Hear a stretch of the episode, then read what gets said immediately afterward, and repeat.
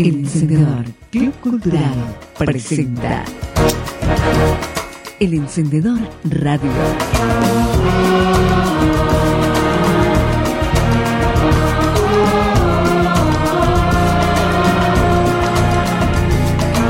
Muy buenas tardes a toda la audiencia. Estamos en el Encendedor Radio una vez más, en el primer programa del mes de diciembre.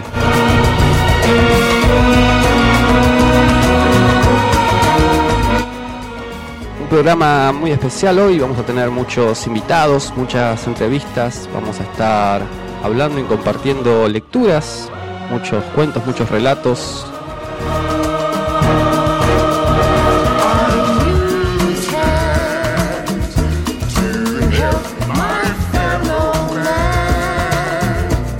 Hoy casi no llegaba a la radio, la verdad que le mando un abrazo y un saludo a Maki que me hizo ahí el aventón, porque la verdad que había quedado dormido y fue un día raro con estos climas que van y vienen, mucho calor, ahora está nublado. La verdad que no se sabe cómo va a terminar ni el día, ni el año, ni nada, no sabemos.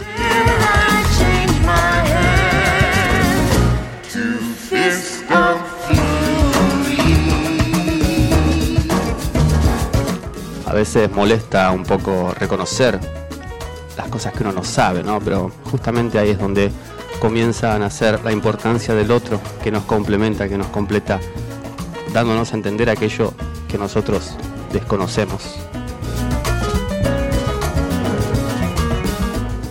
En el programa de hoy no vamos a tocar un tema específico, va a ser bastante variada la cosa, vamos a estar hablando con Diego Martínez, escritor de San José, actualmente radicado en España.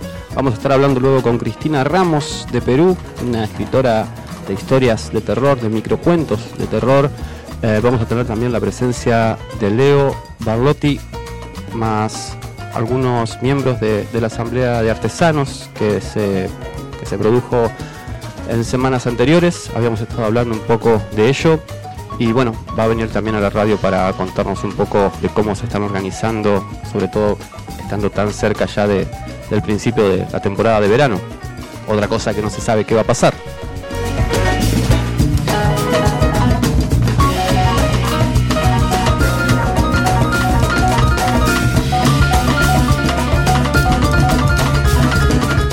Podés comunicarte por WhatsApp al 3447 555 000 3447 555 000 podés mandarnos un mensaje, contarnos qué te parece el programa, alguna idea que tengas, podés mandar saludos, saludos a tus conocidos, saludos a nosotros quienes estamos haciendo el programa de este lado, eh, saludos también a, los invitados, ¿por qué no? Quizás un saludo a Diego, yo sé que mucha gente lo conoce porque tiene una, una trayectoria importante en todo lo que es el teatro y el arte local. Así que bueno, en un ratito, 18.30 más o menos, vamos a estar hablando con él. Vamos a comenzar esta primera media hora escuchando un poco de música y algo que había quedado pendiente del programa anterior, un cuento de Mariano Enríquez, un cuento de terror, como para comenzar ahí la, la relación con lo que va a venir después, con Cristina Ramos también contando sus historias de miedo.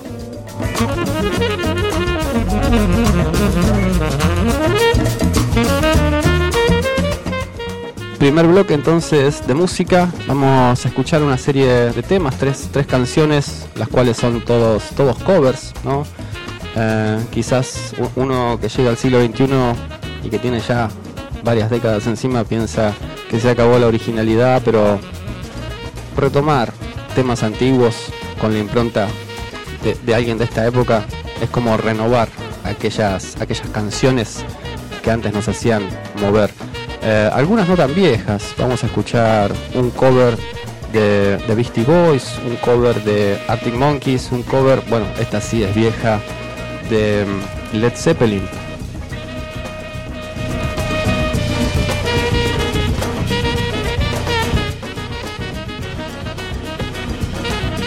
Todavía no me decido qué poner primero. Estaría bueno si querés mandar un mensaje al 3447 555 000 y nos cuentes qué te parecen estas canciones que vamos a escuchar ahora.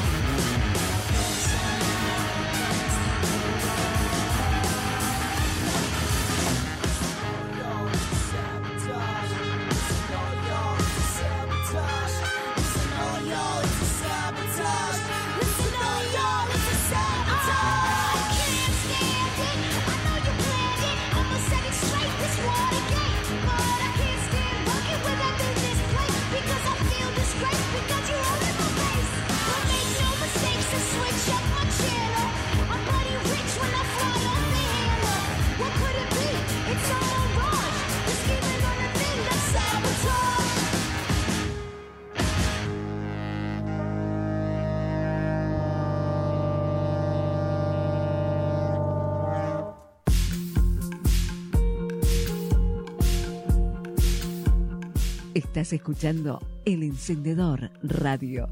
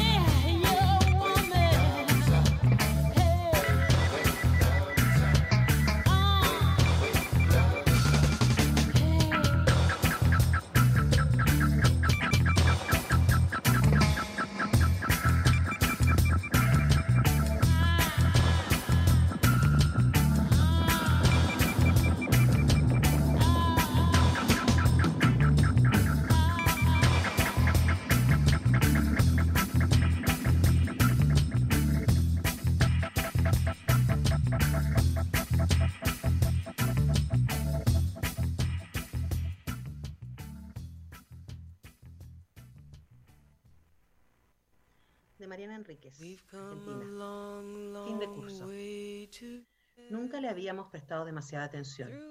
Era una de esas chicas que hablan poco, que no parecen demasiado inteligentes ni demasiado tontas, que tienen esas caras olvidables, esas caras que, aunque una las ve todos los días en el mismo lugar, es posible que no las reconozca en un ámbito distinto y mucho menos pueda ponerles un nombre.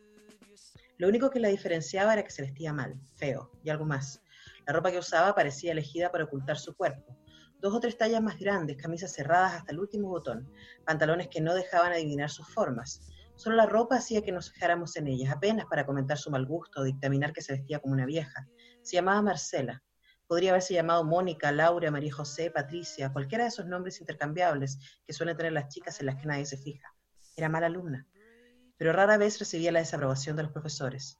Faltaba mucho, pero nadie comentaba su ausencia. No sabíamos si tenía plata, de qué trabajaban los padres, en qué barrio vivía, no nos importaba. Hasta que, en la clase de historia, alguien dio un pequeño grito asqueado.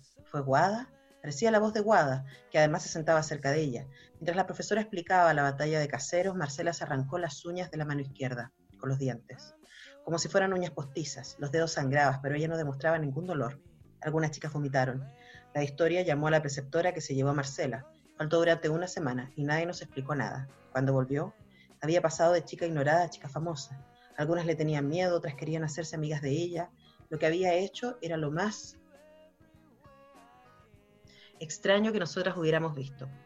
Algunos padres querían llamar a una reunión para tratar el caso porque no estaban seguros de que fuera recomendable que nosotras siguiéramos en contacto con una chica desequilibrada. Pero lo arreglaron de otra manera. Faltaba poco para que se terminara el año, para que termináramos la secundaria. Los padres de Marcela aseguraron de que ella se pondría bien, que tomaba medicación, hacía terapia, que estaba contenida. Los otros padres les creyeron. Los míos apenas prestaron atención. Lo único que les importaba eran mis notas y yo seguía siendo la mejor alumna como cada año. Marcela estuvo bien durante un tiempo. Volvió con los dedos vendados, al principio con gasa blanca, después con curitas. No parecía recordar el episodio de las uñas arrancadas. No se hizo amiga de las chicas que se le acercaron. En el baño, las que querían ser amigas de Marcela nos contaban que no se podía, que ella no hablaba, que las escuchaba pero nunca respondía, y se quedaba mirándolas tan fijo que al final les dio miedo. Fue en el baño donde todo empezó de verdad. Marcela estaba mirándose al espejo la única parte donde realmente podía hacerlo, porque el resto estaba descascarado, sucio, o tenía declaraciones de amor o insultos de alguna pelea entre dos chicas rabiosas escritos con fibra o lápiz labial. Yo estaba con mi amiga Agustina. Tratábamos de resolver una discusión que habíamos tenido más temprano. Parecía una discusión importante, hasta que Marcela sacó de algún lado, el bolsillo probablemente, una gilet. Con rapidez exacta se cortó un tajo en la mejilla. La sangre tardó en brotar, pero cuando lo hizo salió casi a chorros. Le empapó el cuello y la camisa abotonada, como de monja o de prolijo varón. Ninguna de las dos hizo nada. Marcela se seguía mirando al espejo, estudiando la herida sin un gesto de dolor. Eso fue lo que más impresionó. No le había dolido. Estaba claro, ni siquiera había fruncido el ceño o cerrado los ojos. Recién reaccionamos cuando una chica que estaba haciendo pis abrió la puerta y gritó, ¿qué le pasó? Y trató de detener la sangre con un pañuelo. Mi amiga parecía a punto de llorar. A mí me temblaban las rodillas. La sonrisa de Marcela, que seguía mirándose mientras apretaba la cara con el pañuelo, era hermosa. Su cara era hermosa. Le ofreció acompañarla hasta su casa o hasta una salita para que la cosieran o desinfectaran la herida. Ella pareció reaccionar entonces y dijo que no con la cabeza, se tomaba un taxi. Le preguntamos si tenía plata, dijo que sí y volvió a sonreír. Una sonrisa que podía enamorar a cualquiera. Faltó otra vez durante una semana. La escuela entera sabía del incidente, no se hablaba de otra cosa. Cuando volvió, todos trataban de no mirar la venda que le cubría ahora la mitad de la cara y nadie lo conseguía. Ahora yo trataba de sentarme cerca de ella en las clases. Lo único que quería era que me hablara, que me explicara. Quería visitarla en su casa, quería saber todo. Alguien me había dicho que se hablaba de internarla. Me imaginaba el hospital con una fuente de mármol gris en el patio y plantas violetas y marrones, begonias, madreselvas y jazmines. No me imaginaba un instituto para enfermos mentales sórdido y sucio y triste. Me imaginaba una hermosa clínica llena de mujeres con la mirada perdida. Sentada a su lado, vi como todas las demás, pero de cerca, lo que le estaba pasando. Todas lo veíamos, asustadas, maravilladas. Empezó con sus temblores, que no eran temblores, sino más bien sobresaltos. Sacudía las manos en el aire como si espantara algo invisible, como si intentara que algo no la golpeara. Después empezó a taparse los ojos mientras decía que no con la cabeza. Los profesores lo veían, pero trataban de ignorarlo. Nosotros también. Era fascinante. Ella se derrumbaba en público sin pudores y a nosotras nos daba vergüenza. Empezó a arrancarse el pelo poco después, el de la parte delantera de la cabeza. Se iba formando mechones enteros sobre su banco, montoncitos de pelo lacio y rubio. A la semana empezó a adivinarse el cuero cabelludo, rosado y brillante. Yo estaba sentada a su lado el día que salió corriendo de una clase. Todos la miraron irse, yo la seguí. Al rato noté que venía detrás de mí mi amiga Agustina y la chica que la había auxiliado en el baño aquella vez, Tere, del otro quinto. Nos sentíamos responsables. O queríamos ver qué iba a hacer y cómo iba a terminar todo esto. La encontramos en el baño otra vez. Estaba vacío. Gritaba y lloraba como en un berrinche infantil. La venda se le había caído y pudimos ver los puntos de la herida. Señalaba uno de los inodoros y gritaba, Andate, déjame, andate, basta. Había algo en el ambiente, demasiada luz y el aire apestaba más de lo habitual a sangre, pis y desinfectante. Yo le hablé, ¿qué pasa, Marcela? ¿No lo ves? ¿A quién? ¿A él? ¿A él? ¿Ahí en el inodoro? ¿No lo ves? Me miraba ansiosa y asustada, pero no confundida. Estaba viendo algo. Pero no había nada sobre el inodoro, salvo la tapa destartalada y la cadena que estaba demasiado quieta, normalmente quieta. No, no veo nada, no hay nada, le dije. Desconcertada por un momento me agarró del brazo. Nunca antes me había tocado. Miré su mano, todavía no le habían crecido las uñas, o a lo mejor se arrancaba lo poco que crecía. Se veían solo las cutículas ensangrentadas. No, no. Y mirando el inodoro otra vez, sí que está, está ahí, hablale, decile algo. Tuve miedo de que la cadena empezara a balancearse, pero seguía quieta. Marcela parecía escuchar mirando atentamente el inodoro. Noté que casi no le quedaban pestañas tampoco. Se las había estado arrancando. Pronto empezaría con las cejas, imaginé. ¿No lo escuchás? No. Pero te dijo algo. ¿Qué dijo? Contame. En este punto, Agustina se metió en la conversación diciéndome que dejara en paz a Marcela y preguntándome si estaba loca. ¿No ves que no hay nada? No le sigas el juego, me da miedo. Llamemos a alguien. Fue interrumpida por Marcela que le huyó. Cállate, puta de mierda. Tere, que era bastante cheta, murmuró que eso era too much y se fue a buscar a alguien. Yo traté de controlar la situación. No les des bola a estas taradas, Marcela. ¿Qué dice? Que no se va a ir. Que es de verdad. Que me va a seguir obligando a hacer cosas y no le puedo decir que no. ¿Cómo es? Es un hombre que tiene un vestido de comunión, tiene los brazos para atrás, siempre se ríe, parece chino pero es enano, tiene el pelo engominado y me obliga. ¿Te obliga a qué? Cuando Tere llegó con una profesora a la que había convencido de que entrara al baño, después nos dijo que en la puerta se habían juntado como 10 chicas, se escuchaban todo haciéndose shh entre ellas, Marcela estaba a punto de mostrarnos que la obligaba a hacer el engominado. Pero la aparición de la profesora la confundió, se sentó en el piso con los ojos sin pestañas que no parpadeaban mientras decía que no. Marcela nunca volvió a la escuela. Yo decidí visitarla. No fue difícil conseguir su dirección. Aunque su casa quedaba en un barrio al que nunca había ido, me resultó fácil llegar. Toqué el timbre temblando. En el colectivo había preparado la explicación de mi visita que iba a darles a sus padres, pero ahora me parecía estúpida, ridícula, forzada. Me quedé muda cuando Marcela abrió la puerta, no solamente por la sorpresa de que ella atendiera el timbre. La había imaginado en cama, drogada, sino también porque se la veía distinta, con una gorra de lana que le cubría la cabeza seguro ya casi pelada, un jean, un pullover de tamaño normal, salvo por las pestañas que no habían crecido, parecía una chica sana, común. No me invitó a pasar. Salió, cerró la puerta y quedamos las dos en la calle. Hacía frío. Ella se abrazaba con el cuerpo con los brazos, a mí me ardían las orejas. No tendrías que haber venido, dijo. Quiero saber. ¿Qué quieres saber? No vuelvo más a la escuela, se terminó. Olvídate de todo. Quiero saber qué te obliga a hacer él. Marcela me miró y olfateó el aire alrededor. Después desvió los ojos hacia la ventana. Las cortinas se habían movido apenas. Volvió a entrar en su casa y antes de cerrar de un portazo dijo, ya te vas a enterar. Él mismo te lo va a contar algún día. Te lo va a pedir, creo, pronto. A la vuelta, sentada en el colectivo, sentí como palpitaba la herida que me había hecho en el muslo con una trincheta, bajo las sábanas, la noche anterior. No dolía. Me masajeé la pierna con suavidad, pero con la suficiente fuerza para que la sangre, al brotar, dejara un fino trazo húmedo sobre mis jeans celestes.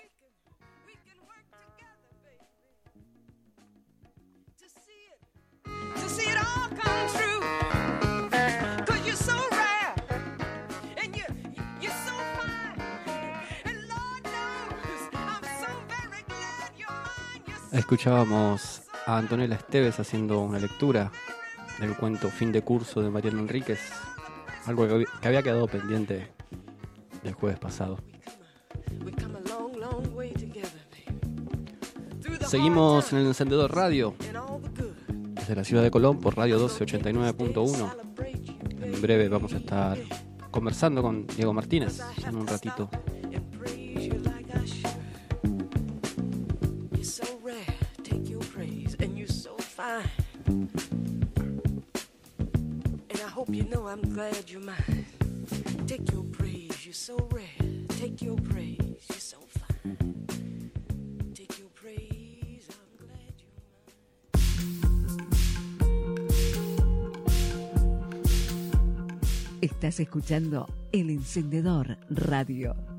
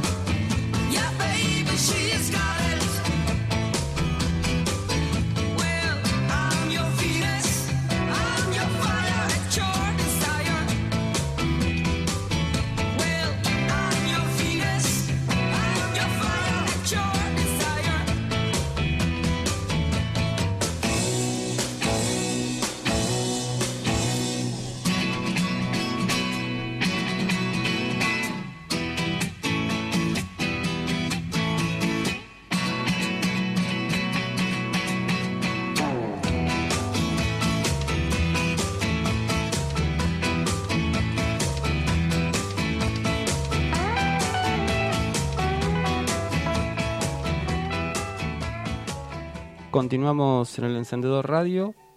Ya estamos con Diego Martínez del otro lado, escritor local y bueno, y muchas otras cosas más que él seguro nos va a ir contando en esta charla que tenemos.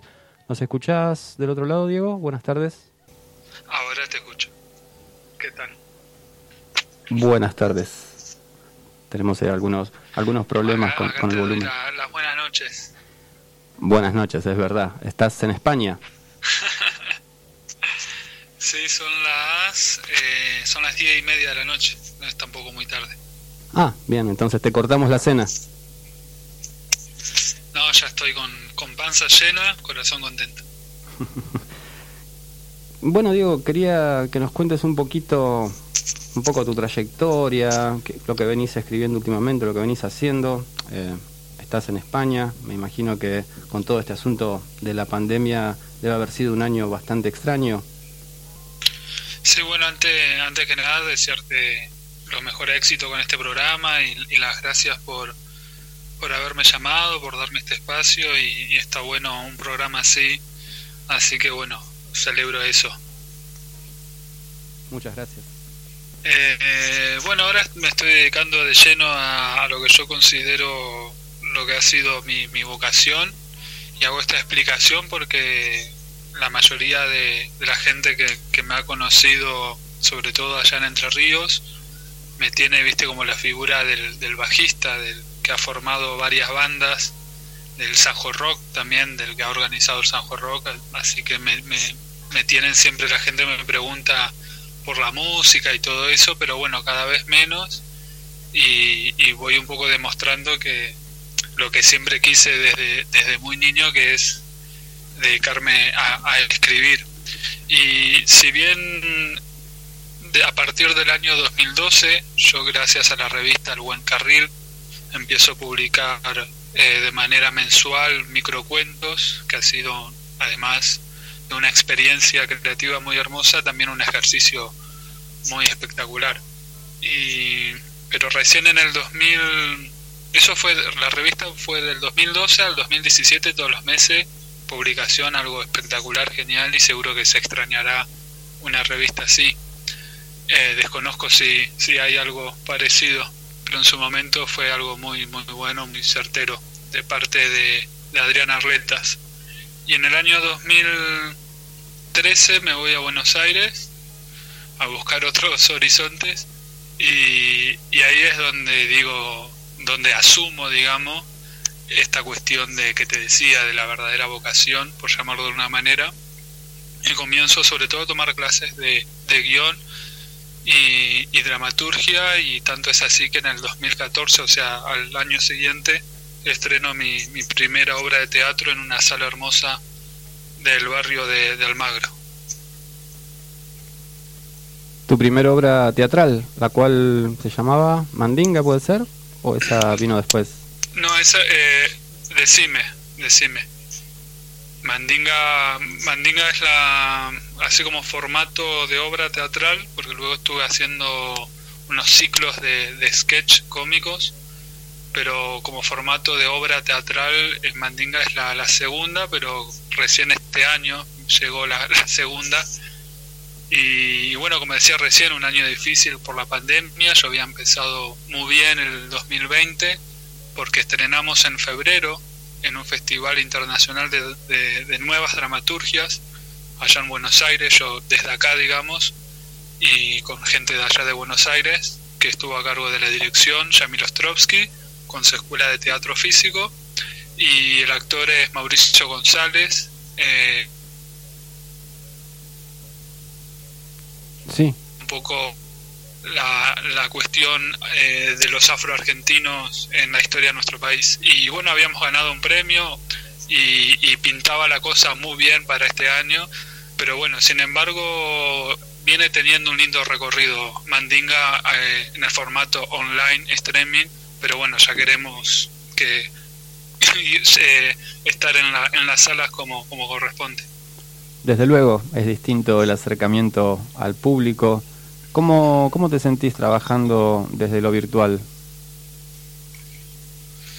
Y yo el, el cómodo, yo bastante, bastante cómodo, agradezco eh, estar viviendo esta época, digamos, en, lo que lo, internet y toda esta cuestión, esta charla misma que, que tengo con vos, eh, se hace posible, ¿viste? Porque bueno, a mí me, me gusta siempre moverme, estar, digamos, de un lado eh, una separación total. Eh, yo sabía que el vínculo con Entre Ríos y, el vínculo que también hice con, Buenos Aires no se iba a perder gracias a esto. Así que para mí es, es una cosa muy hermosa, la cuestión virtual, la cuestión de estas herramientas. Eh, sí, se logra mayor cercanía, desde luego. Eh, pero bueno, la cercanía no solamente nos la da la tecnología, ¿no? sino también tener presente en los recuerdos, en la memoria, toda la trayectoria que uno ha hecho. Al respecto me llamaba la atención eh, el último cuento que, que estás presentando y que justamente retrata un poco nuestra zona geográfica. Sí, Sí, sí. Yo digo que, extrañar, vos sabés que me, pasa con que extrañar cuestiones geográficas, no los amigos y familia, obviamente que eso todos los días se extraña, pero la cuestión geográfica, eh, extraño, echo mucho de menos, bueno, lo que fue Buenos Aires, yo viví ahí los últimos cuatro años, pero eso se debe que Entre Ríos como que vive en mí, viste, yo nací ahí, el río Uruguay es, es parte mía de, de mi alma, digamos, como seguramente nos pasará a todo lo que hemos nacido y nos hemos criado ahí en la en el río Uruguay, es una cosa mágica ese río. Yo cuando cuento lo que es el río Uruguay, eh, acá se quedan locos, porque para que se hagan una idea, eh, acá le llaman río a un arroyito, sin, sin, querer ser despectivo, pero bueno, esa es la, la, la realidad. Y cuando les cuento que el río Uruguay tiene isla, y se, se quedan, no, no, les entra en la cabeza, digamos, les tengo que hablar como si fuera algo del, que lo relacionen con el río Nilo y, esas cosas, ¿no? Y, bueno, y te decía, eh, eso vive en mí y, bueno, sale, sale de, un lado a otro, salió, y salió en ese cuento eh, huir. Huir, que bueno, es un relato largo que está a la venta como ebook. ¿Dónde lo podemos conseguir? Sí, sí eh, en la Argentina recomiendo eh, Google Libros. Eh, buscar ahí en el buscador, si entran a, Google Play, por ejemplo, desde cualquier dispositivo, sea computadora o teléfono celular o tablet, se, se, puede descargar y leer automáticamente, es el más fácil, digamos, y además también está en Amazon, pero Amazon lo vende eh, con, a dólar, a precio dólar. Mm. en Google te lo pasa automáticamente en pesos argentinos. Y si no, bueno, yo tengo un blog personal que es diegodamianmartinez.blog barra narrativa. Está, van a encontrar ahí también toda la info de, del cuento ese. está a menos de un dólar igual a menos de un euro. No sé cómo, cómo está el cambio, eso, eso Google lo va haciendo automáticamente. No, desde luego, desde luego. Pero bueno, e, es una inversión que, que lo vale, no solamente por el texto, sino para brindar apoyo a, nuestros escritores locales. Bueno, gracias. Eh, te quería consultar sobre esta historia, este relato, las influencias que tienes. Lo, lo estuve hojeando y es muy cinematográfico. Em, ¿De dónde viene esto? Del cine, de, tu carrera como guionista? Sí, yo creo que mi formación como guionista está influyendo de manera grata porque yo lo considero satisfactorio para mí, ¿no? Eh, en la parte narrativa, en la parte literaria. Eh, es igual todo un trabajo, ¿no? De, de separar. Desde luego, desde luego. Escribir esto para otro y tener en cuenta que, en la literatura uno, uno tiene más libertades que, en un guion cinematográfico. En, la literatura uno puede tratar temas de conflicto psicológico mucho mejor que, en el cine, ¿no? En el cine es mucho más trabajoso. Claro, es otro tipo de formato, lo visual con, con la escritura. Em, me, ha hecho, me ha hecho acordar un poco este, este cuento Huir a Luciano Lamberti, No sé si lo conoces, lo has leído. No, no lo, no lo sigo, digamos. Ah. Me lo, me lo apunto. sí, es, es, un escritor eh, cordobés actual también que, que, bueno, siempre, siempre está rescatando eh, su lugar de residencia y, y, bueno, tiene ahí como todo ese trasfondo de misterio dando vueltas. Que bueno, en Huir también aparece esto. Es una historia, ¿qué podríamos decir? ¿De suspenso? Claro, yo lo primero eh, lo, lo, tenía como, bueno, terror, luego thriller, eh, luego misterio, pero hablando con, con, mi amiga, que es la que, una, una amiga que Yamina, se llama Yamina Seija, eh, que aprovecho de darle las gracias, con la que trabajo las obras literarias, digamos, la, eh, me hace toda una devolución, y aparte una mina que sabe mucho, me dice esto es, realismo mágico. Entonces, claro, ahí surge todo un tema de, también de debate que es el realismo mágico, eh, etcétera, etcétera, pero en realidad eh, es un entorno realista, ¿no? El que yo que yo trato de crear, eh, totalmente identificable, ¿no? Estamos hablando de un lugar muy concreto, de una cultura muy concreta, que de repente es interrumpida por, por un suceso mágico o, o, terror o demás. También para que me entienda el otro oyente, yo tengo una concepción un poco tal vez más amplia que la académica con respecto al realismo mágico. Para mí, muchas de las obras de Stephen King es, los meto en esa categoría. porque Porque uno si lea a Stephen King, lee un entorno, empieza a leer con un entorno, un contexto totalmente reconocible, ¿no? Una familia o unos amigos o un barrio, algo que, que, que, es muy palpable y que luego poco a poco lo, lo, fantástico se va, se va sumergiendo, digamos. Entonces, o sea, quería explicar también un poco el concepto que tengo yo de, de realismo mágico, que es un poco más amplio que, que el académico tal vez. Claro, y aparte por ahí alguien escucha Huir, es un cuento de realismo mágico, y va al texto y se encuentra con que nada que ver con García Márquez, ni Alejo Carpentier, ni nada claro, que uno claro. defina. Claro, claro, claro. A mí me gusta mucho eh, Juan, eh, Rulfo, por ejemplo, Juan uh -huh. Rulfo, que tiene ese halo un poco más de, de misterio y no tan no tan 100 años de soledad. Claro. Bueno, y Huir tiene algo de Pedro Páramo también, con esas soledades que, que, siente el personaje, una extrañeza dando vueltas. Bueno, eso es un halago que me estás haciendo, pero como nadie me lo ha hecho, que me queda obviamente muy grande, pero pero puede ser, no lo sé, o, o, no sé si es lo que intento, porque no hay nada más feo que intentar eh, ser ser otro escritor o copiar a otro, ¿viste? Eso eso no, no, no va pero sí que, que Rulfo y, y, Pedro Páramo es un, un, gran referente para mí. Sobre todo también en la forma que, que escribe y, y, tal. No sé si algún día llegaré a esa sencillez que, que, ha tenido de escribir esa obra maestra, pero bueno, eh, es algo, alguien y una obra que, que admiro y que, que vuelvo eh, muy seguido. Tal cual. Eh, quería consultarte también sobre los próximos proyectos. Bueno, Huir va a ser parte de un libro de relatos. ¿Esto esto va a ser así? Claro, ¿O está en el tintero? Estoy... No, no, estoy, ahora mismo estoy trabajando con, con, el resto de los cuentos. Eh, un poco la necesidad de, haber publicado Huir tenía que ver también con este año ya que como te decía venía con, con, Mandinga a tope, con proyectos acá en España también que recién ahora están empezando a salir a la luz. Bueno, todo se había parado, ¿no? Como a todo el mundo. De repente todo, todo se paró. Entonces tenía esta necesidad de, de, de, sobre todo, no de sentarme, porque esto siempre uno lo puede hacer, ¿no? Sentarse a escribir, el mundo se puede estar cayéndose a la mierda y, y, uno puede estar igualmente en su, en su lugarcito escribiendo.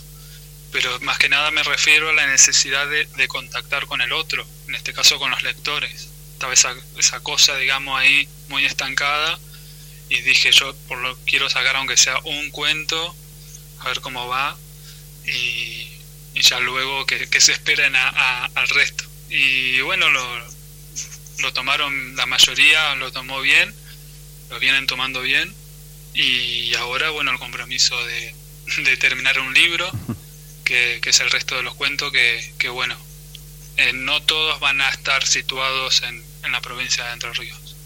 ¿Sería tu segundo libro? ¿Puede ser? Si, si mal no recuerdo. Sí, tengo los... Tengo uno del de, primero, digamos, así de manera totalmente artesanal, artesanal. Eh, que es de poesías. Y el segundo también, de cuentos, pero de cuentos totalmente surrealista, muy, muy al estilo Cortázar, por ejemplo, en su época surrealista. Eh, mi formación en guion tuvo mucho también que ver con, con la cuestión de, del desarrollo de los personajes, de la atmósfera, de también mucho conocimiento sobre los, los conflictos, el, trabajo de los clímax y con la dramaturgia me gusta trabajar mucho el tema de los diálogos, entonces en los cuentos también me gusta que la parte de diálogo no sea un diálogo porque sí, sino también eh, que den información y, y, que sumen también a la, a la atmósfera que uno quiere crear. Tal cual, hay, Yo hay lo un- consideraría casi como casi como el primer libro, pero pero es verdad que, que tengo los otros los, los trabajos previos, claro, sí, sí, me acordaba de, de aquellas Sí. reuniones en, en la FLIA Sí. y en las ferias Sí, independientes. Exactamente. exactamente. Eh, sí, me acuerdo. Qué hermosa la, la feria. Me acuerdo que una vez eh, nos encontramos cuan- cuando se hizo acá en Colón la experiencia. Buenos recuerdos. Ajá. Ahí en la plaza, ¿qué fue? ¿En la Washington? Bueno, no me acuerdo, pero fue en una fue en una plaza. En la Plaza Washington, así es, así es.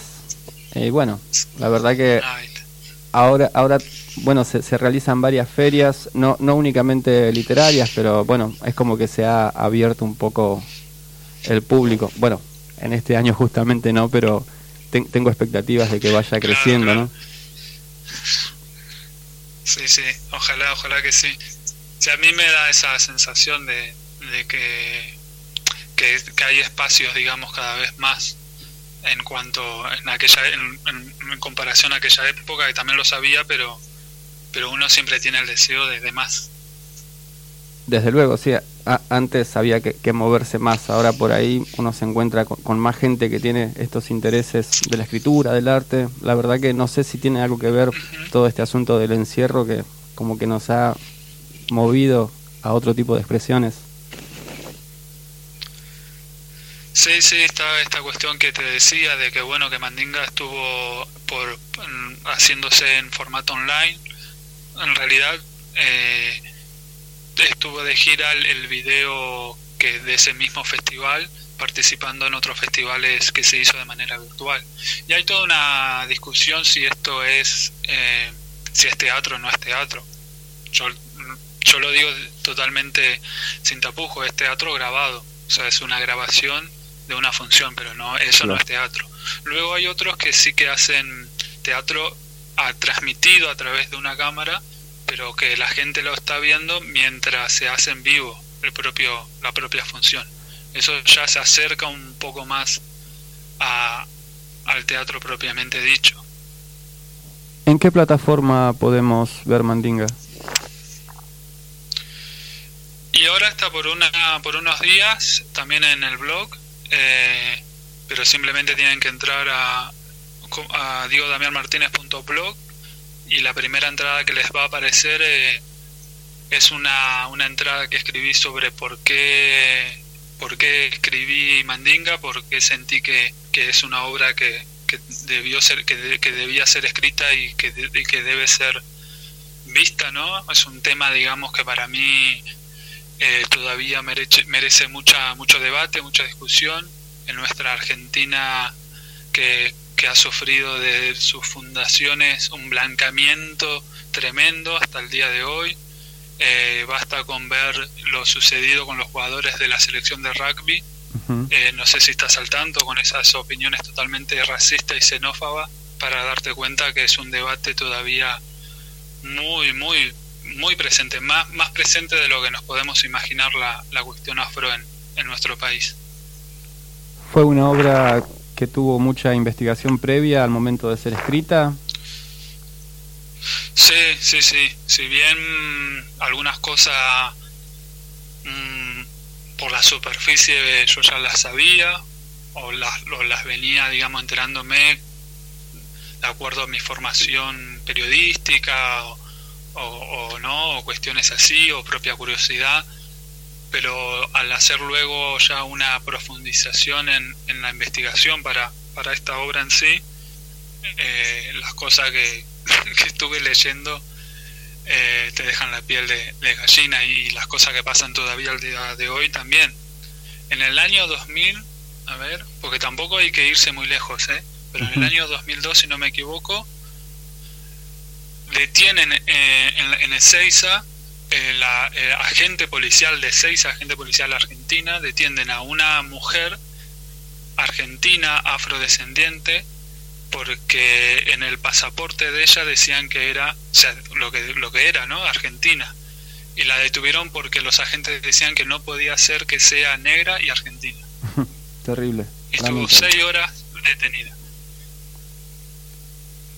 O sea, y estamos hablando del 2000, creo que es 2002, si no me, si no me equivoco. No, terrible, sin palabras. La verdad que de ese caso no, no estaba enterado. Pero sí, desde luego que, es una cuestión preocupante y a tratar cuanto antes, ¿no? El tema de la segregación racial, la discriminación.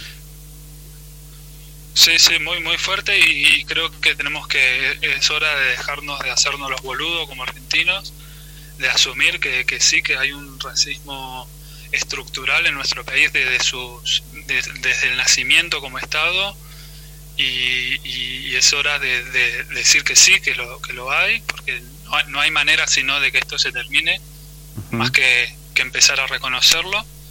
Y bueno, si ven Mandinga, no, no es una no es, no, va, no es un no es una clase de historia igual la obra, pero van a ver a, dos personajes, gracias a la gran actuación de Mauricio. Van a ver a, Mandinga, propiamente dicho, que reúne un poco eh, a los esclavos negros en una sola figura, y luego lo, van a ver también a Matías, que es como el presente, que tiene que dar explicaciones todavía que él es argentino. Y el actor es, bueno, también lo recomiendo por la puesta en escena de lo físico, un trabajo físico que ha hecho el director Jamil Ostrovsky y bueno, y el trabajo del, del actor.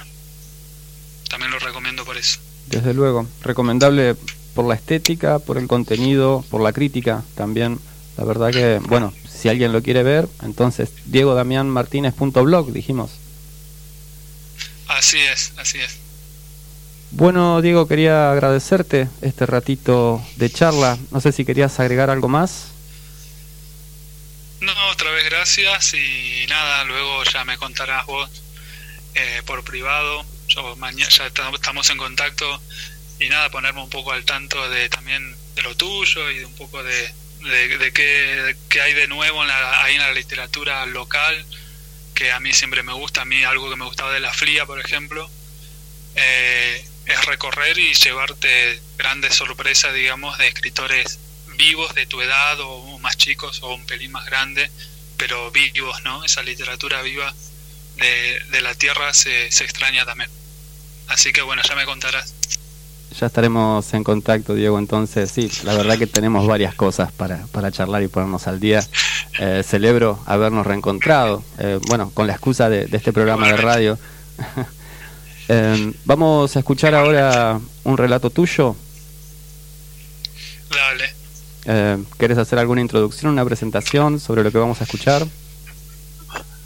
Bueno, es un fragmento de Weir que también lo pueden descargar eh, gratis en mi blog, en diegodamianmartinez.blog barra narrativa, además de estar los enlaces para, para su compra, está también la posibilidad de, descargar el fragmento eh, de manera gratis en PDF para tener ahí una muestra, digamos, y lo que van a escuchar es un fragmento de ese fragmento, es eh, y bueno, está escrito en primera persona, así que van a escuchar mi voz, pero es la voz del, del personaje de protagonista protagónico y una charla que tiene con, con un viejo amigo de su padre. Y termina, digamos, un poco anticipando muy poquito lo que se le viene, aunque ni el lector, ni el oyente en este momento, ni el propio protagonista todavía lo, lo sabe. Perfecto, muchas gracias Diego. Entonces vamos a escuchar este fragmento de Huir y luego continuamos un ratito más en el encendedor radio.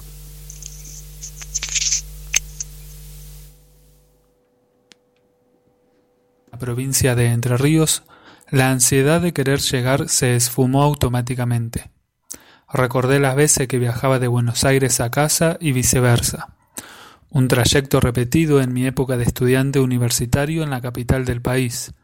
Me hubiera gustado ver los dos ríos que se aprecian desde los puentes de Zárate Brazo Largo, últimas ramificaciones del Paraná antes de su culminación en el río de la Plata. Pero el trajín de bajar y subir de una variedad de transportes desde que partí de mi casa en París me agotó de tal manera que me dormí apenas empezamos a circular por la Panamericana. Seba, ¿sos vos? me despertó mi nuevo compañero de asiento al subir en una de las últimas paradas. No lo reconocí al instante. Soy Pedro. Qué sorpresa encontrarte acá. Se trataba de un amigo de mi papá de toda la vida. Pedro, ¿cómo andás? Qué bueno que nos tocó viajar juntos. Así me pones al día. Se supone que vos me pondrías al tanto a mí. Hace bastante que no veo a Ernesto ni al resto de tu familia. No sabía nada, ¿me perdí de algo? Tu madre seguro que no te cuenta para no causarte preocupaciones.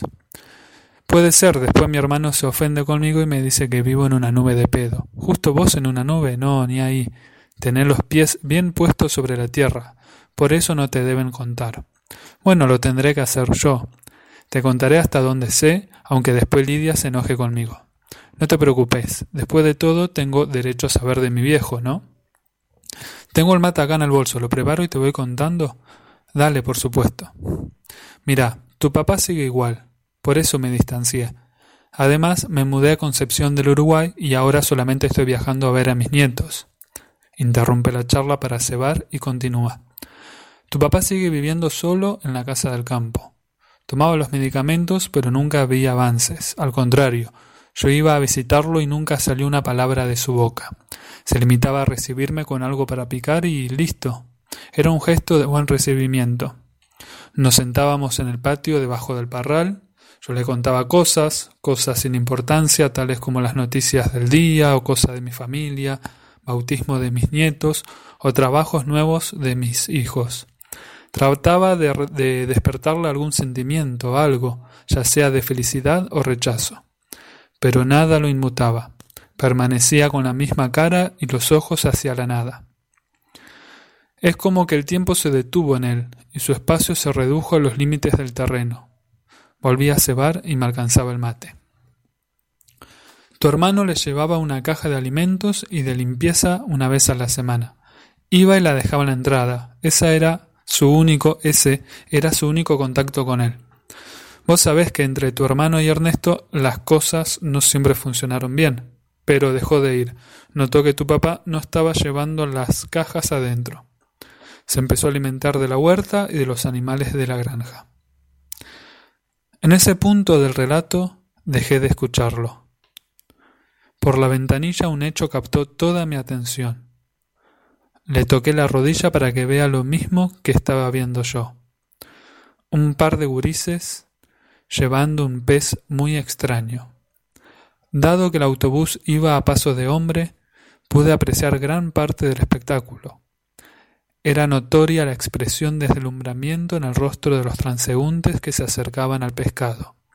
No era para menos. La misma expresividad estaba también en mi cara.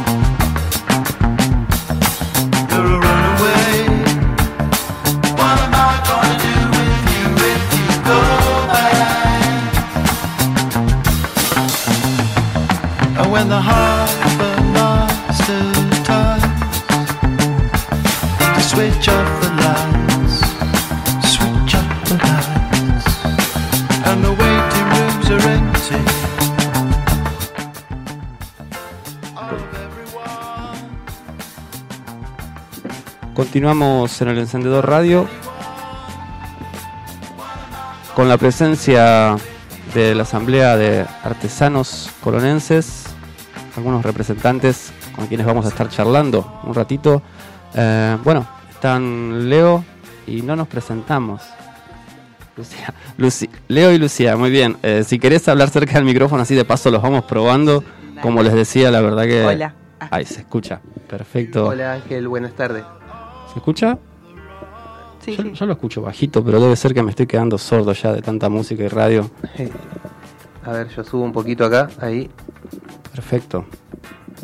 Bueno, eh, buenas tardes. Sí, somos de la Asamblea Permanente eh, de Hacedores Culturales de, de acá de, de Colón. Eh, empezamos a conformándonos en asamblea eh, cuando empezamos a visualizar la- las necesidades que está teniendo todo el, el colectivo artístico-cultural eh, respecto de la situación laboral, tanto por la situación de pandemia como por bueno eh, otras cuestiones que son inherentes al, al rubro y que necesitamos que, que se vayan solucionando.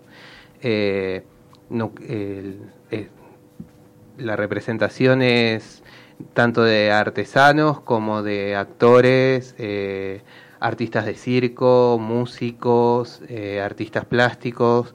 Eh, la asamblea es abierta, por eso la estamos haciendo en espacios públicos.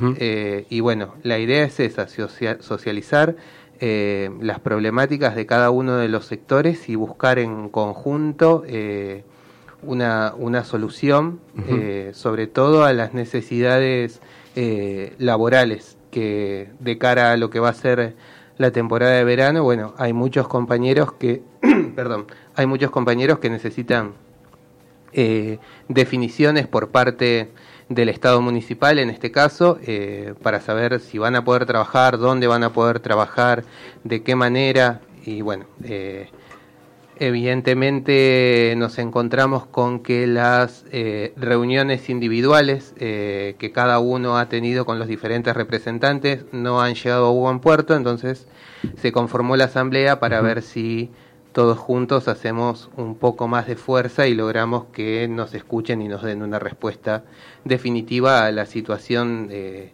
precaria y, eh, que tenemos a nivel laboral, tanto los artesanos como los artistas, como los hacedores culturales de todo tipo.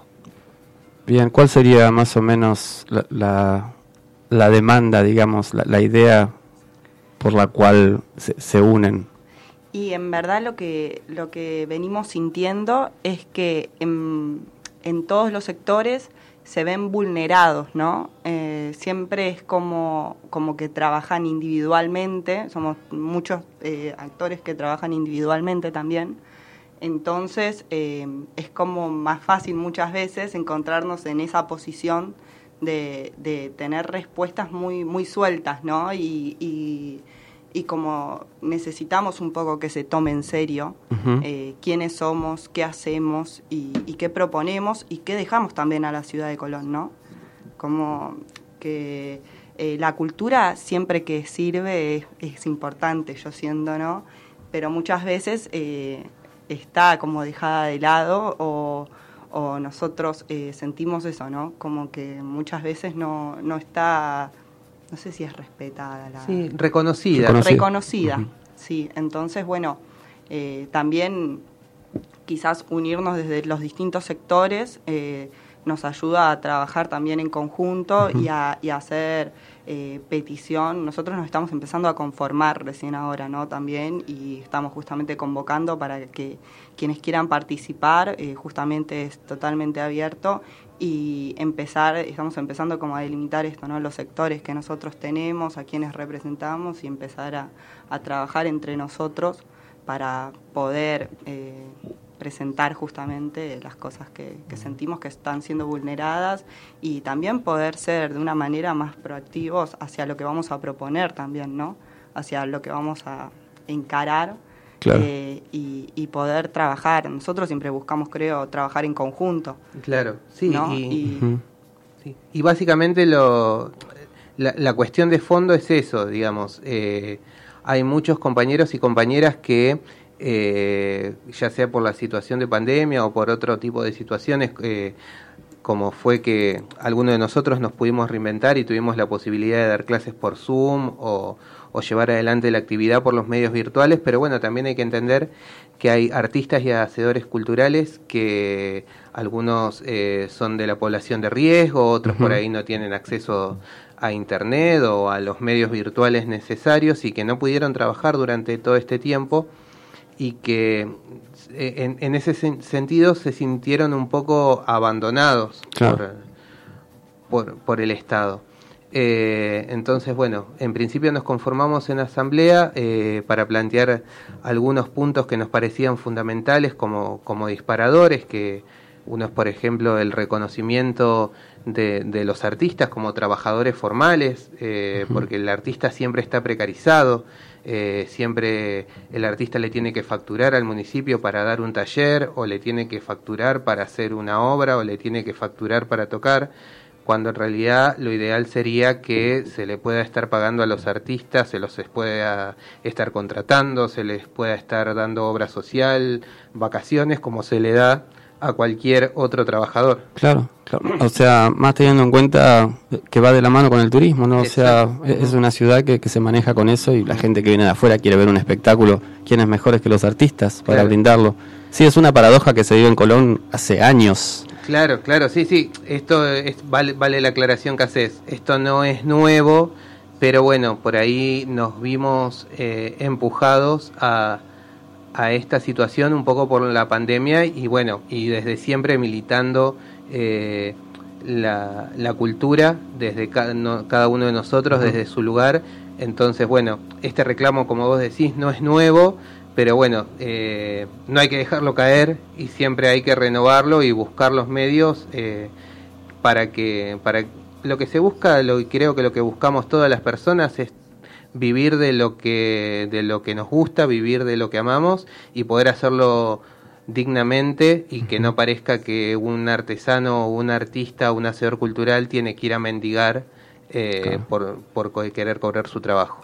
Claro, eso es algo como que en lo que hemos sentido común, ya hemos realizado algunas asambleas, eh, dos, y hemos sentido como esos factores en, en ambos sectores, o sea, en varios sectores, eh, como parecidos, ¿no?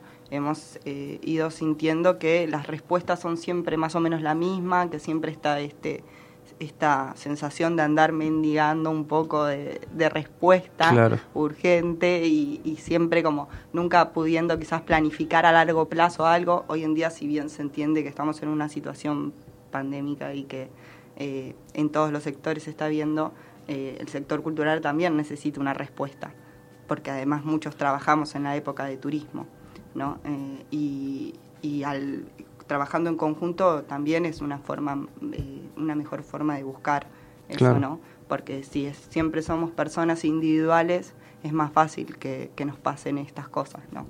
Eh, entonces, bueno, nada, estamos empezando a, a, buscar eso, ¿no? A buscar un poco de reconocimiento, un poco de apoyo y también, ¿no? Un poco, bueno, nada, de, saber qué es lo que el municipio tiene pensado para nosotros, porque generalmente los espacios siempre de, de, todo lo que es culturas es propuesto desde los actores. Sí. Pero desde el municipio, ¿qué es lo que está propuesto para los, los actores culturales? ¿Qué le proponen a los feriantes? ¿Qué les proponen a eh, los artistas? ¿Qué les proponen? O sea, siempre son el hacedor cultural es una persona creativa generalmente que, tiene buenas ideas, pero eh, se necesita un apoyo desde el lado del municipio con propuestas, con presupuesto, o sea, eh, hay, hay cosas ahí que vamos a ir viendo y tejiendo que... Y hay recursos, y hay recursos humanos, digamos, todos sabemos que cualquier municipio o específicamente el de Colón tiene recursos humanos, tiene gente que cobra sueldos, que para pensar políticas públicas de cultura y bueno, estamos queriendo saber qué pasó con esas políticas públicas de cultura a casi un año de haber asumido las autoridades, eh, esas políticas públicas donde están. El cambio que no, no ocurrió.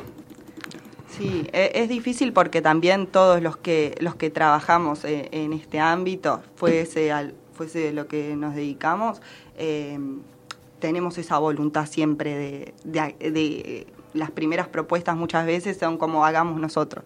Pero bueno, hay todo un desgasto y un trabajo no pago en, ese, en esa voluntad que tenemos, ¿no? Que está buenísima, pero que bueno, necesitamos también justamente muchas veces ese apoyo para, para poder seguir sosteniendo esas voluntades. Eh, sí, sí. Lo que uno lo que uno lo mueve cuando se dedica al arte justamente es la pasión, ¿no? Y bueno, nunca tiene uno el reconocimiento que, se merece. E, es lamentable las políticas de Estado que, se llevan, bueno, desde la nación hasta el municipio, ¿no? Que desde luego hace falta unirse y presentar ideas nuevas para visibilizarse, aunque sea, ¿no? Supongo que el cambio va a ser una cuestión más paulatina.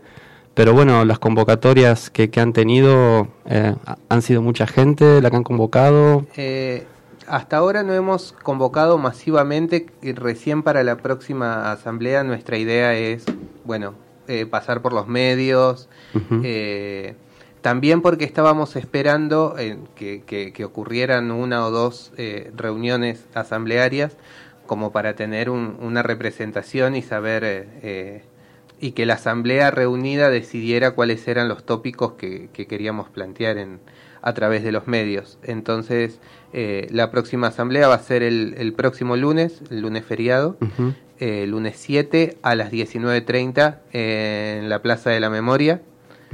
E, ese, va, ese va a ser nuestro próximo punto de reunión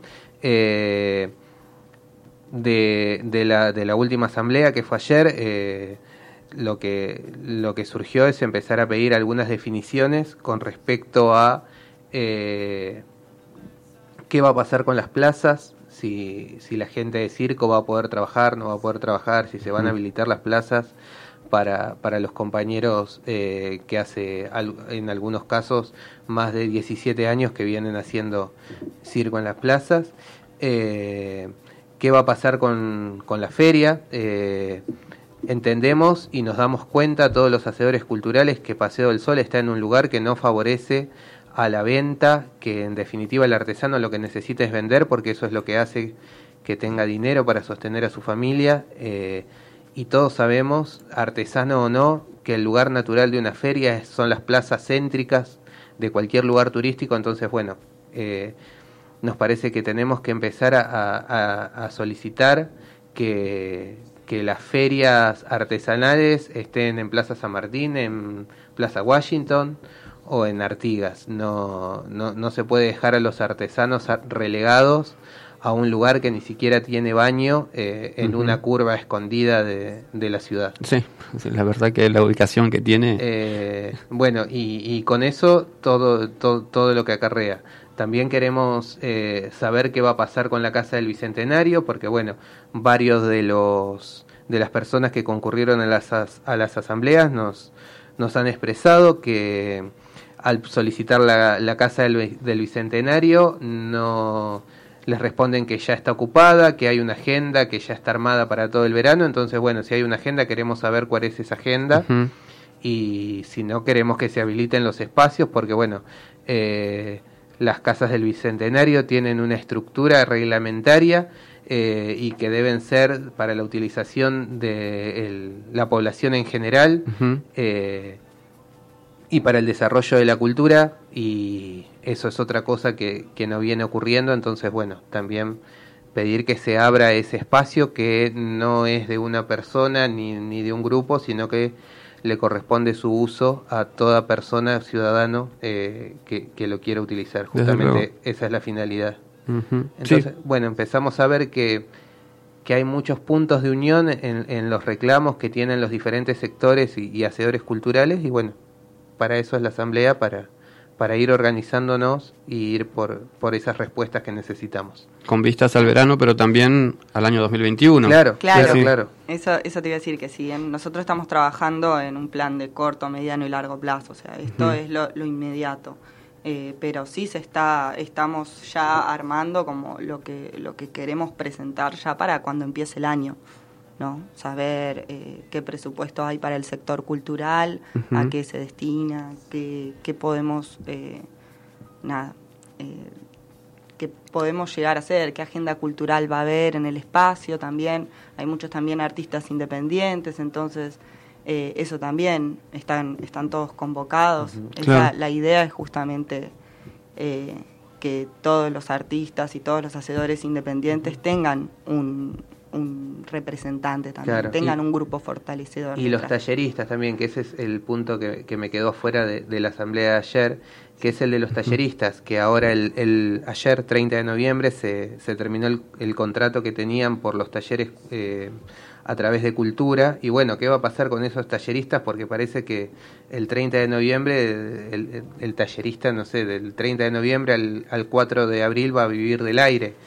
Eh, ah. Entonces, bueno, buscar una definición respecto de eso. Eh, si ese presupuesto estaba destinado a los talleristas y no se lo va a dar a los talleristas, en, en dónde se va a usar, o estaría bueno que sí se recontrate a los talleristas y que incluso se amplíe la, la convocatoria.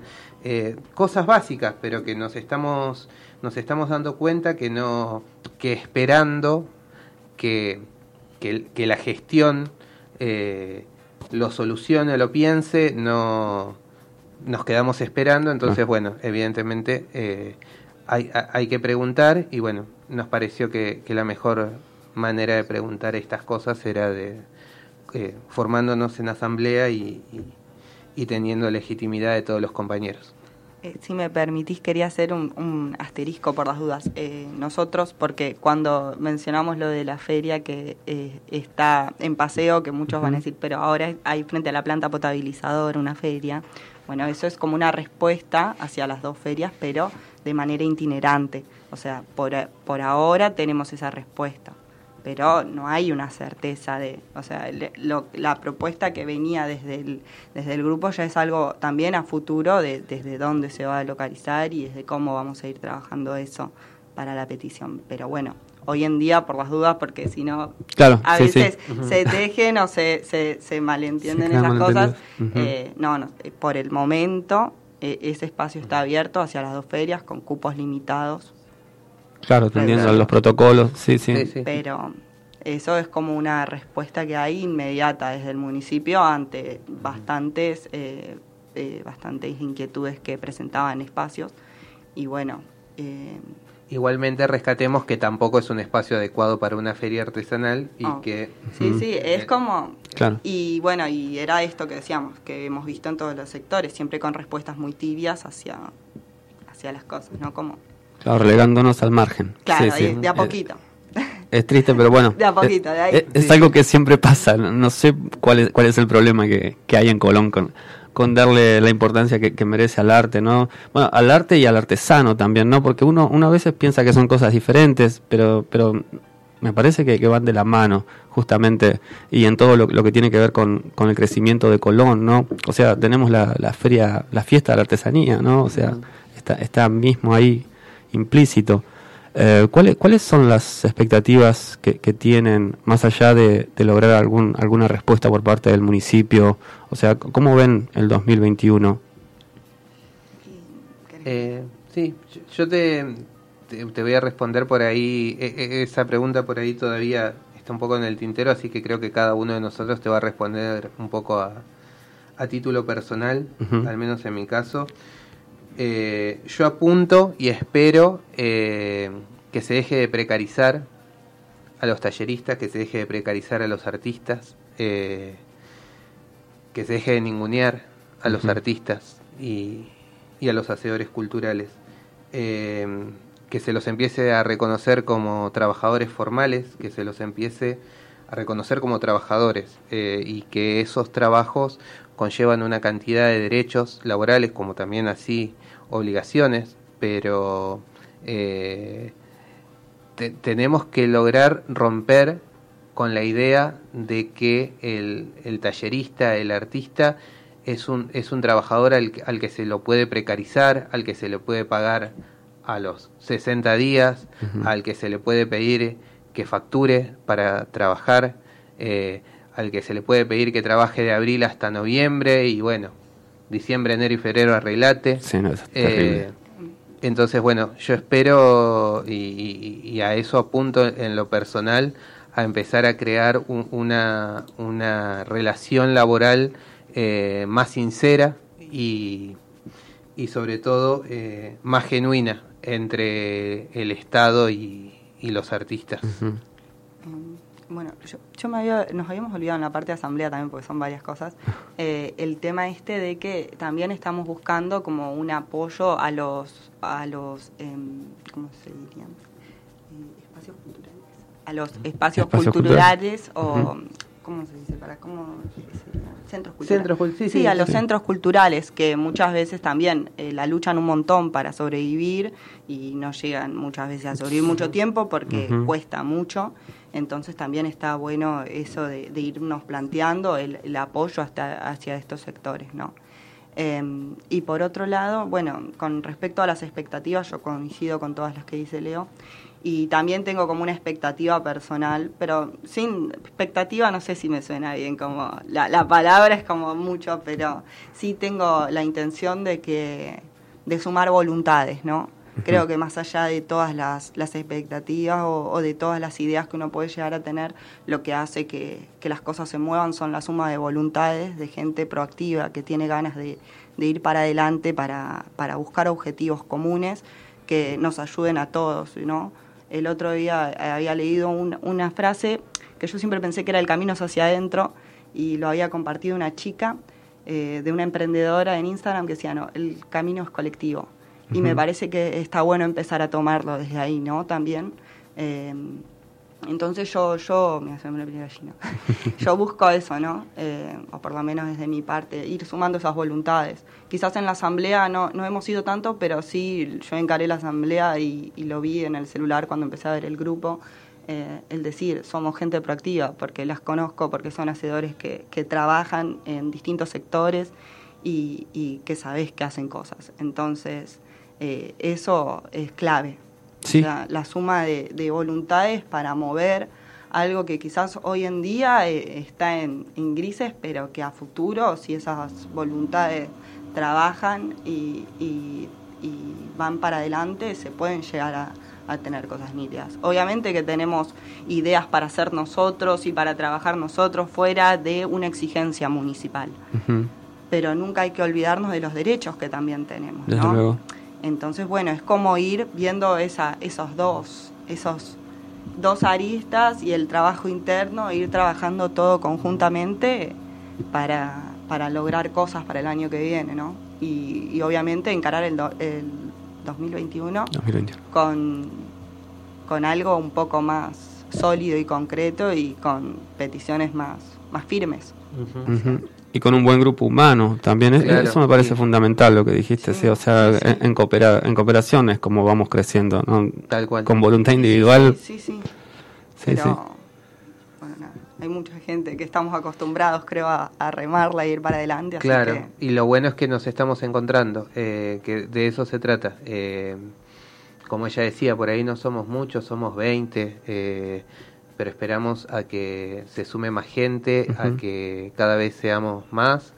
Eh, también se hizo una primera caravana por el centro, eh, eh, que fue una caravana artística, no, no, se cortó la calle, sino que marchábamos a, los costados de los autos. los chicos de circo hacían acrobacias, malabares, estaba Lita, la payasa, que también eh, intervenciones callejeras y de eso se trata, de visibilizar que acá estamos, que somos también eh, parte eh, de la cultura de, esta ciudad y que eh, como hacedores culturales necesitamos el reconocimiento tanto del Estado como, como de los vecinos, porque es fundamental que contemos con el apoyo de los vecinos, porque en definitiva van a ser nuestro público. Claro. Eh, o nuestros consumidores, en, el caso de, los artesanos.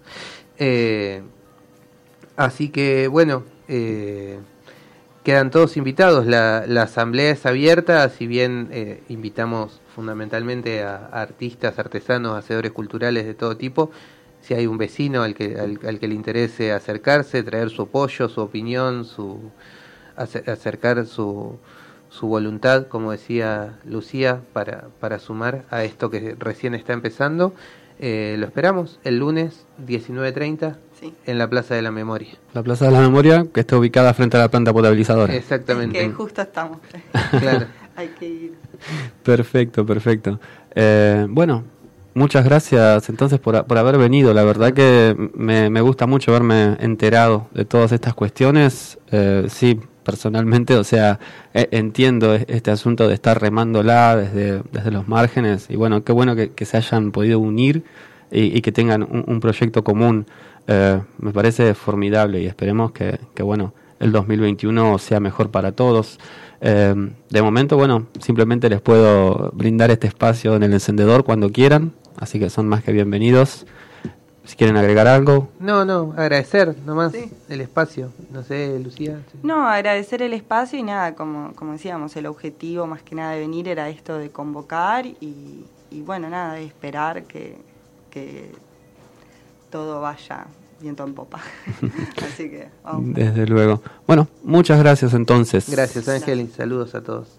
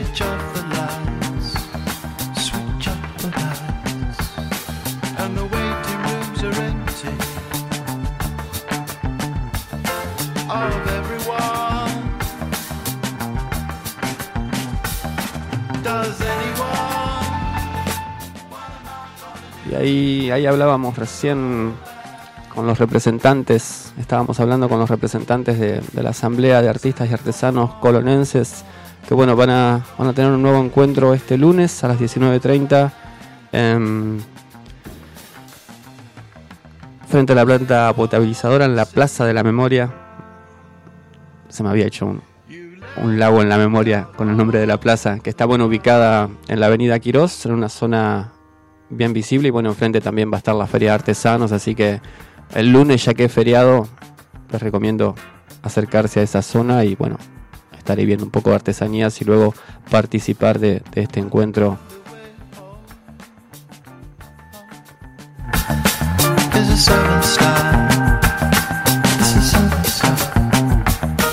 Y ya en un ratito estamos hablando con Cristina Ramos, escritora de Perú.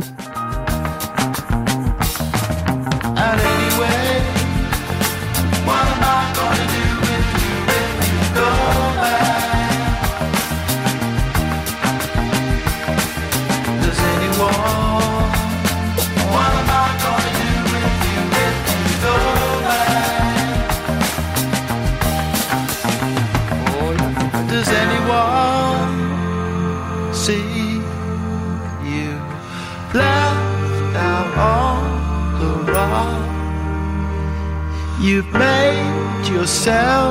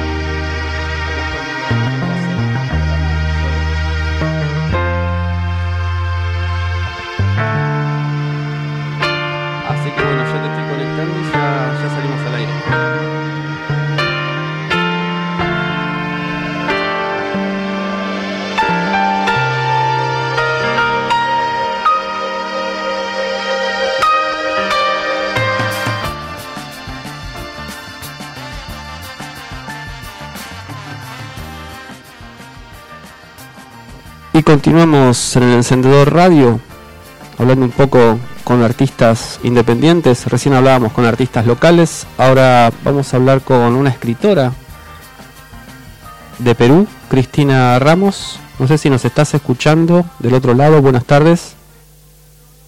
Sí, hola, ¿cómo estás? ¿Qué tal, Cristina? ¿Se te escucha, se te escucha muy bien? No sé cómo me escuchás a mí.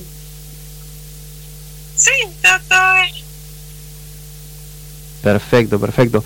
Eh, bueno, quería que, nos cuentes un poquito de, de tu trayectoria como escritora independiente, cuando comenzaste. La verdad que eh, tengo como contacto a Enrique Saldívar, que es un, un difusor de, de toda la escritura independiente latinoamericana.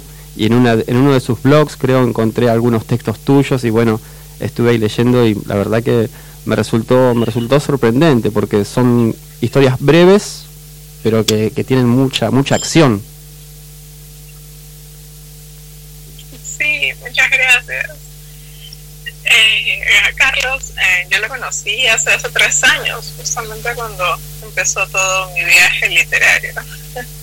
qué, alegría de que hayas podido encontrar en su blog mis textos. Eh, eh, te cuento un poquito. Yo escribo desde los siete años, desde muy pequeñita, pero recién ya como, escritora, algo un poquito más formal se podría decir, he empezado hace tres años a publicar. Eh, ha sido un viaje bastante intenso, de mucha emoción para mí, cosa que es algo que yo siempre he querido hacer. Y, y de una forma muy bonita se dio. Justo eh, gané un, un, taller y uno de mis profesores fue Carlos Enrique Saldívar en ese taller, uh -huh. donde conocí personas muy agradables con las que me fui codeando y, y fue saliendo todo lo que es este, los proyectos literarios que siempre quise, pude empezar a mostrar mis textos más allá. Y así poco a poco he ido aprendiendo, he ido trabajando, he ido fortaleciendo mi talento y mostrando un poquito más de lo que hago en diferentes uh, antologías digitales extranjeras y ahora último en antologías físicas también uh -huh. de acá de Perú. Sí, me imagino que, que, es un trabajo que se tiene que realizar con mucha paciencia, ¿no? Para, para abrirse paso y, y ser reconocido poco a poco. ¿Cómo, ¿Cómo manejas el tema de las publicaciones? ¿Es, es, ¿Tenés ahí conocidos o una agenda o simplemente dejas que, que ocurra? Eh, como todo al principio eh, fue paso a paso, fui descubriendo convocatorias eh, que yo no sabía, por ejemplo, mediante el Facebook se pueden encontrar un millón de, de lugares a donde uno puede enviar sus textos. Uh -huh. Descubrí revistas en el extranjero, en México, España, en diferentes tipos de lugares que me abrieron sus puertas y salí seleccionada en muchas de ellas y así empezó esto. En mi viaje ahora también me han invitado a, muchos proyectos que, estoy trabajando por mi cuenta también envío otras convocatorias, aunque ahora me estoy dedicando a escribir mi propio libro que espero salga para el próximo año. Para el 2021 entonces ya hay un proyecto de libro en marcha. Qué bueno. Ya lo tengo, me falta todavía, pero sí lo he venido trabajando mucho tiempo atrás. Lo que por pandemia pues sabemos de que Claro. a muchos nos ha afectado, entonces se han pospuesto algunos proyectos. Sí, el asunto de la pandemia se ha vuelto un lugar común en las conversaciones que, que uno tiene, pero igualmente me, me interesaría saber cómo, cómo fue vivir eh, esta situación en Perú y bueno, cómo, cómo afectó tu escritura y tu vida cotidiana. Al principio fue desconcertante el no saber qué es lo que iba a pasar. Pues mi vida cambió de repente, mi, mi trabajo, mi ritmo de lectura, de escritura, porque mi trabajo me consumía mucho.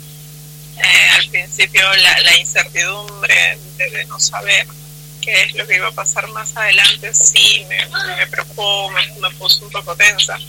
Conforme iba pasando el tiempo, aproveché, aproveché todo el tiempo que pude para, para estar con mi hijo, aproveché en escribir, en, en leer, pero sí se vio afectada también este, mi escritura ya que la preocupación, cuando uno está preocupado a veces también eso te frena un poco, ¿no? Claro, sí cuesta encontrar por ahí el tiempo, me imagino. que has modificado la vida de todo el mundo esta situación, sin lugar a dudas.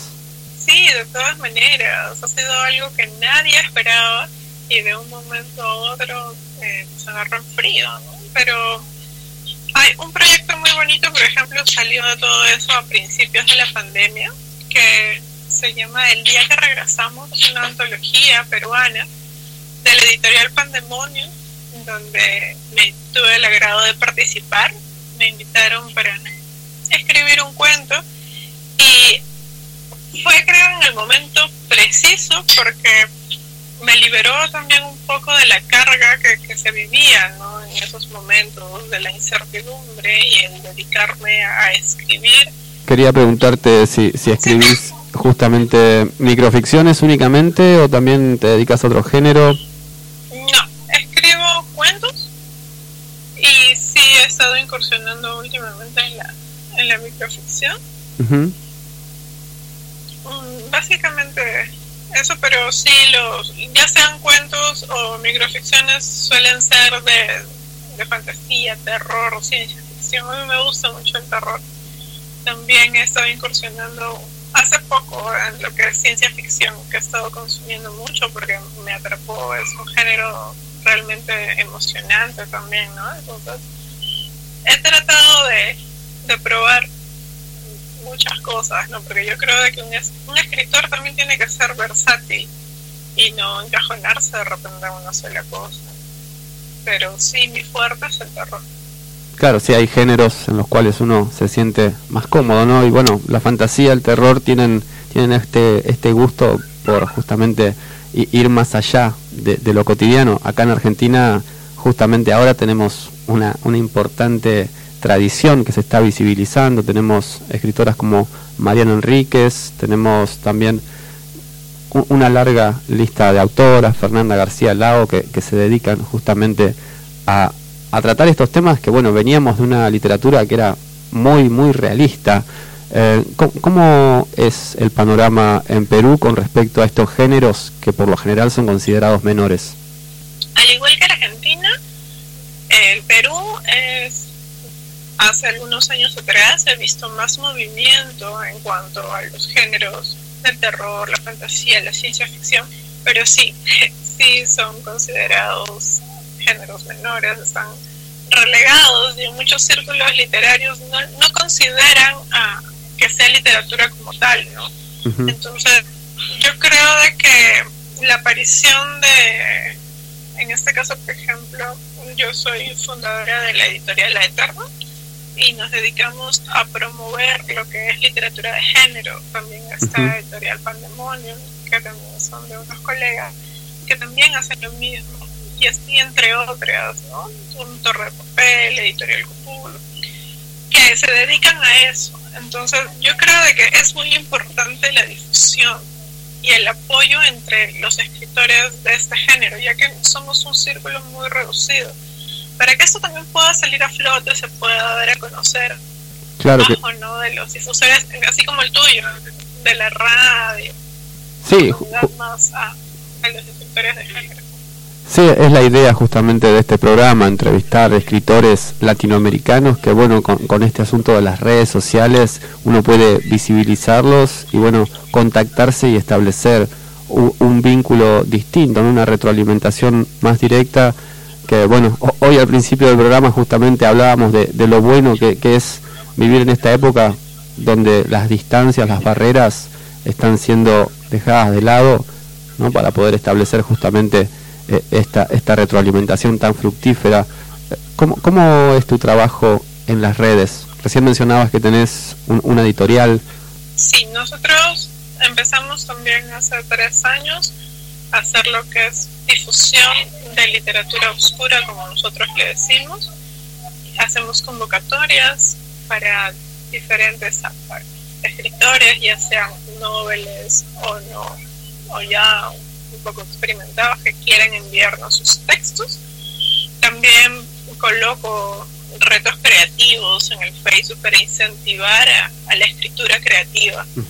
Ah, por mi parte, yo en, en mi- en mis propias redes, ya sea en el Facebook o en el Instagram, siempre estoy publicando también este microrelatos o una que otra entrada de los cuentos que yo hago, ¿no? que también puedan mi trabajo. Ya pronto voy a crear un blog, estoy en eso también, para poder mostrar lo que hago.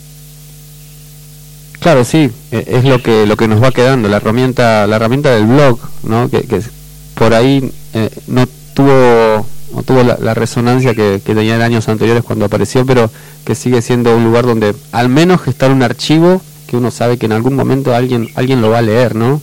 Es inesperado también eh, encontrar al lector del otro lado.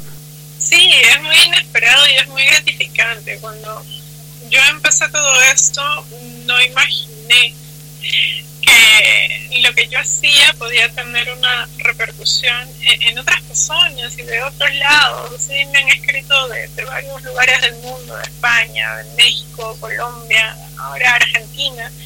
Me han dicho que me han leído, eh, por ejemplo, El Salvador también, me hicieron una, una entrevista y me comentaron de que habían leído mis cuentos. Yo asombrada y, y muy feliz que a la larga le, le guste a la, a la gente lo que, lo que yo hago, porque es, es mucho esfuerzo y lo hago con mucho cariño para todos. ¿De dónde sacás las ideas al momento de escribir? Mm, las ideas. las ideas mi cabeza de, de todos lados. Puede ser cuando estoy viendo una película o cuando estoy escuchando música, porque eso sí, este, aparte de, de la le- lectura, eh, creo que todo escritor debe de consumir este, mucha lectura para poder escribir. También consumo mucha música. Eh, me gusta mucho el metal, el death metal, el black metal y saco a veces ¿no? de, de las letras de las canciones o de series, películas, pero hasta incluso de la vida cotidiana. Uno como escritor tiene que estar en alerta, observando todo. Puede ser una frase que alguien dijo o de repente algún recuerdo, hasta incluso alguna historia o algo que te cuente algún amigo o algo.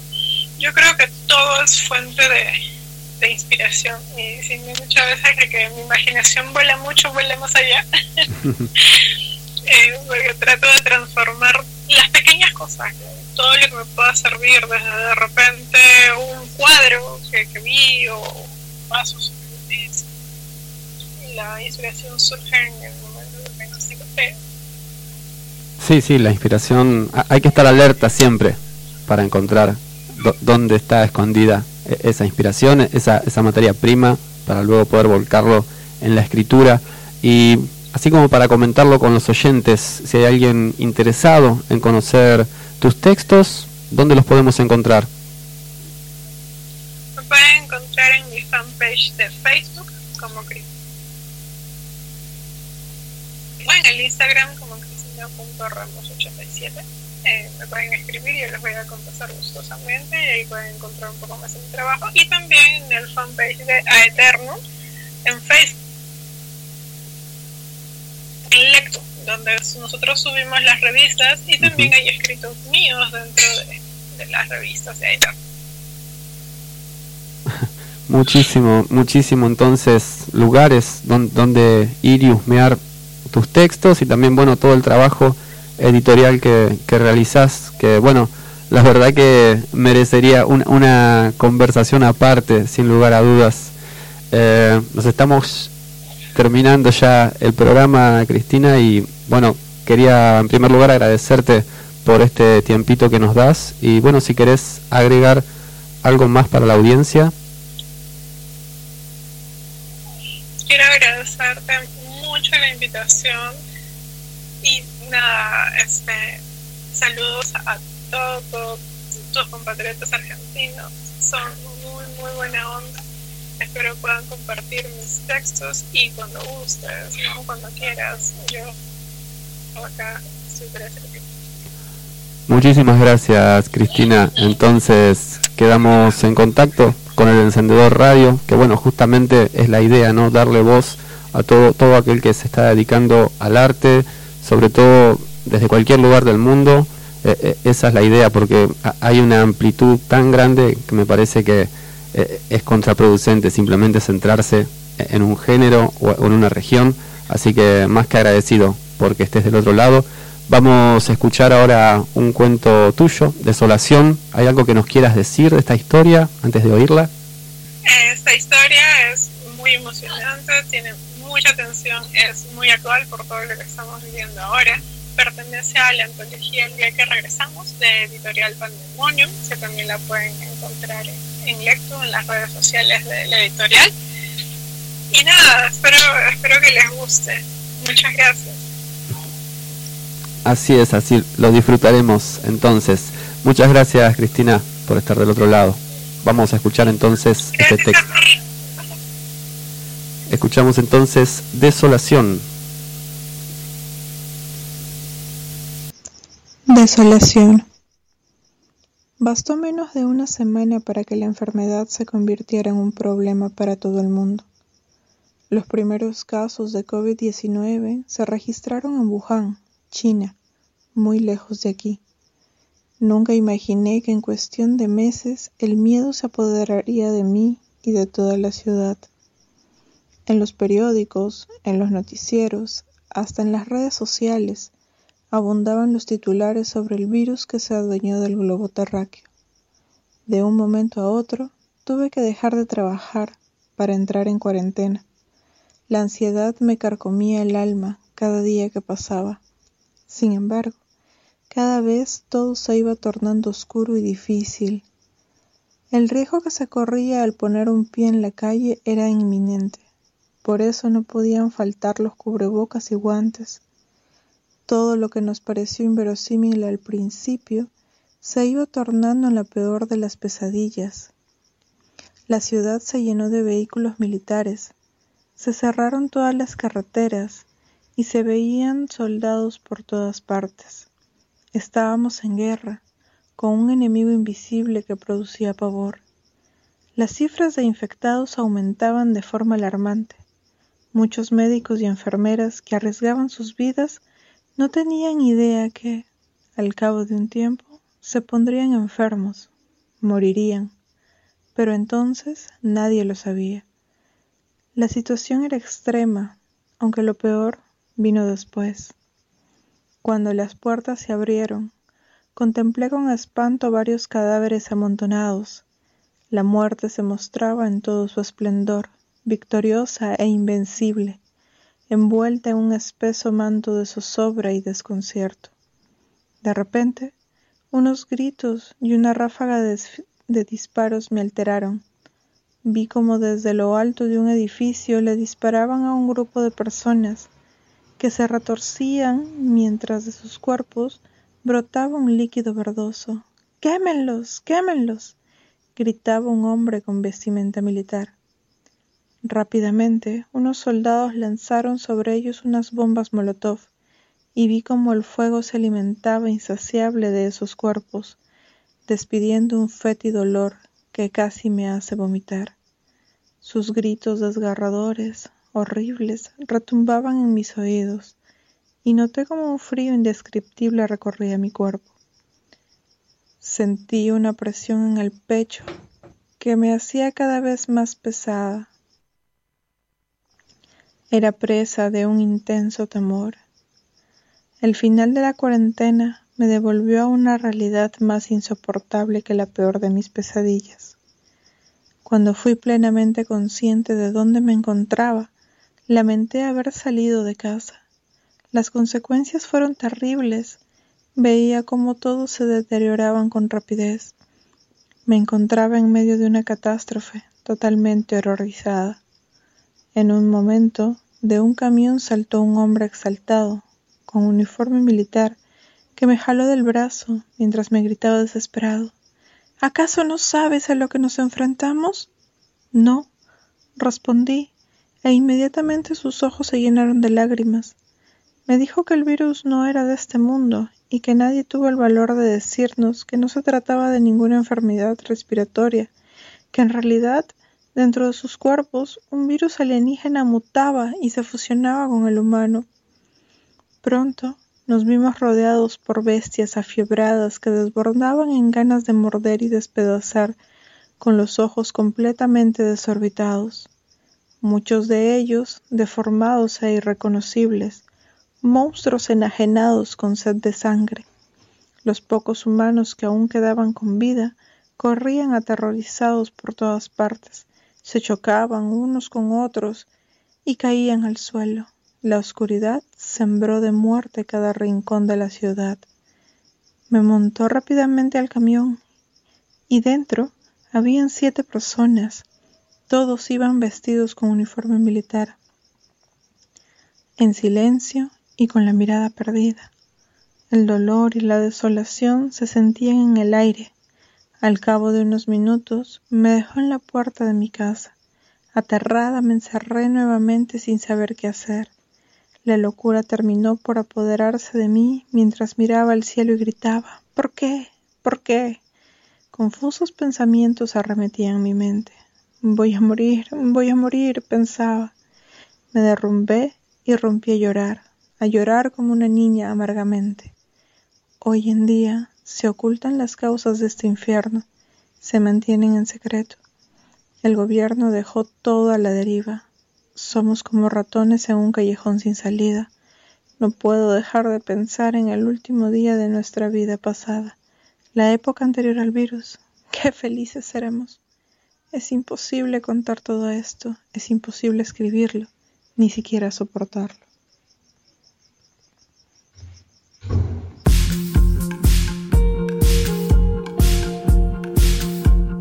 Estás escuchando El Encendedor Radio. Estamos, estamos en el final, wow, estamos ya en el final del programa de hoy. Ha pasado volando con, con muchos invitados, mucha gente. Hoy sí que fue un programa de entrevistas. Estuvimos hablando con Diego Martínez, estuvimos hablando con los representantes de la Asamblea de Artesanos Colonenses, estuvimos hablando con Cristina Ramos de Perú y recién justamente estábamos escuchando uno de sus cuentos, Desolación, una historia de, de terror, de fantasía, de, de horror también, y, que está ambientada justamente en, esta etapa que, que estamos viviendo todos eh, alrededor del mundo. Y que bueno, viene en relación también con el primer cuento que escuchábamos hoy de Mariana Enríquez, también ahondaba en, en el terror y en esas zonas oscuras. Volvemos a encontrarnos el próximo jueves, sí, el próximo jueves a partir de las 6 de la tarde en el Encendedor Radio para conversar un poco con los muchos artistas que tenemos en el planeta. Que tengan buenas noches, Ángel Martín quien les habla. Presentado por El Encendedor Club Cultural. Esto fue El Encendedor Radio.